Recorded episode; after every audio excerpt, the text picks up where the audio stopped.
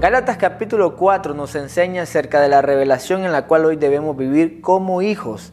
Y dice el verso 6, y por cuanto sois hijos, Dios envió a vuestros corazones el espíritu de su Hijo, el cual clama Abba Padre. Verso 7, así que ya no eres esclavo, sino hijo, y si hijo también heredero de Dios por medio de Cristo.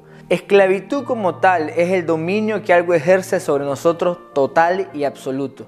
Hoy entendemos que no hay una esclavitud física, aunque en algunos países afirman que sí se encuentra este tipo de maltrato o de abuso hacia las personas que no tienen derechos humanos.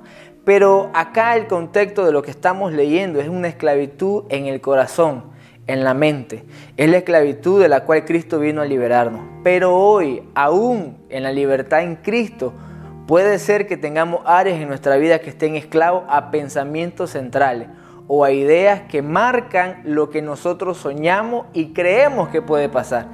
Y lo que estamos diciendo es yo dependo de mi lugar de trabajo, yo dependo de mi economía, yo dependo, yo dependo.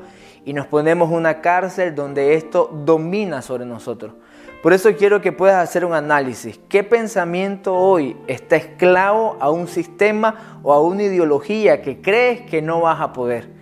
Creo que hay muchas cosas en tu matrimonio, en tu finanza, en tus hijos, que no pueden estar esclavas a pensamientos, sino libres a la realidad que Cristo hoy nos está declarando. Hay una herencia, pero mientras tanto el heredero no tenga esa madurez que requiere el tomar las promesas, no vamos a poder llegar a ese cumplimiento. Te animo que en este día puedas ver de que la libertad demanda responsabilidad, es tener fe, la mayor necesidad que hoy tenemos para ver la mano de Dios operar. Israel en un desierto quería lo estable de una esclavitud. Dios les ofrecía una libertad que se trataba de tener fe para conquistar.